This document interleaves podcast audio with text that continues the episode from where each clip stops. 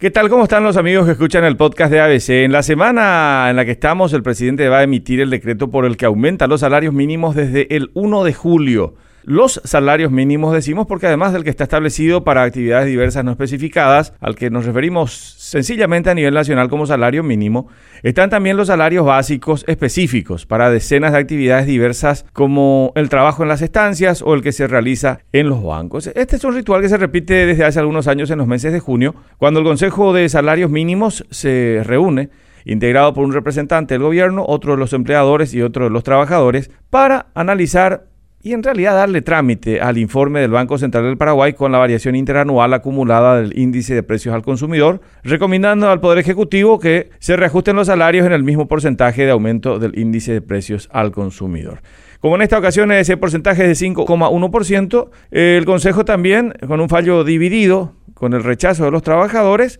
decidió recomendar el reajuste en la misma proporción. ¿Qué ocurre con los trabajadores? No acompañan esto, dicen que hay un desfasaje del más del 25% entre lo que hoy se percibe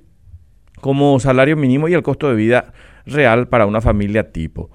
Se plantea un debate interesante a nuestro modo de ver. Ellos proponen revisar metodológicamente eh, lo que hace el Banco Central porque considera, entre otras cosas, 465 productos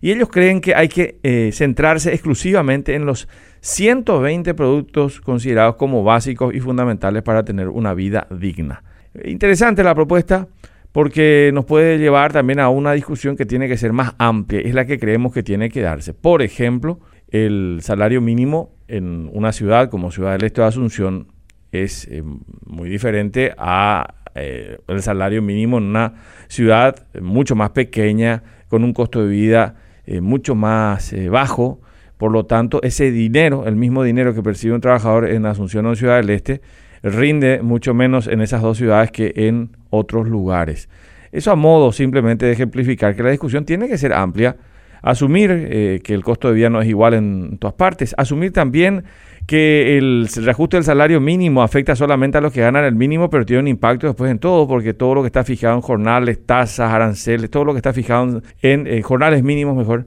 pues tiene un incremento al, al, darse el reajuste. Es decir, hay un impacto en la economía que hay que analizar, lo que significa también para un pequeño microempresario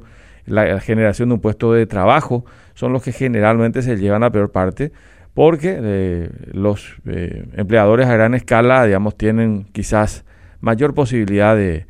de, ir absorbiendo esto y trasladando directamente el aumento del costo de producción al público. Es una discusión que tiene que darse y el otro gran tema es que el mínimo Paraguay es el máximo. Los empleadores argumentan que es una cuestión de mercado, pero los trabajadores dicen que en realidad los empleadores se ponen de acuerdo y casi con una conducta eh, oligopólica fijan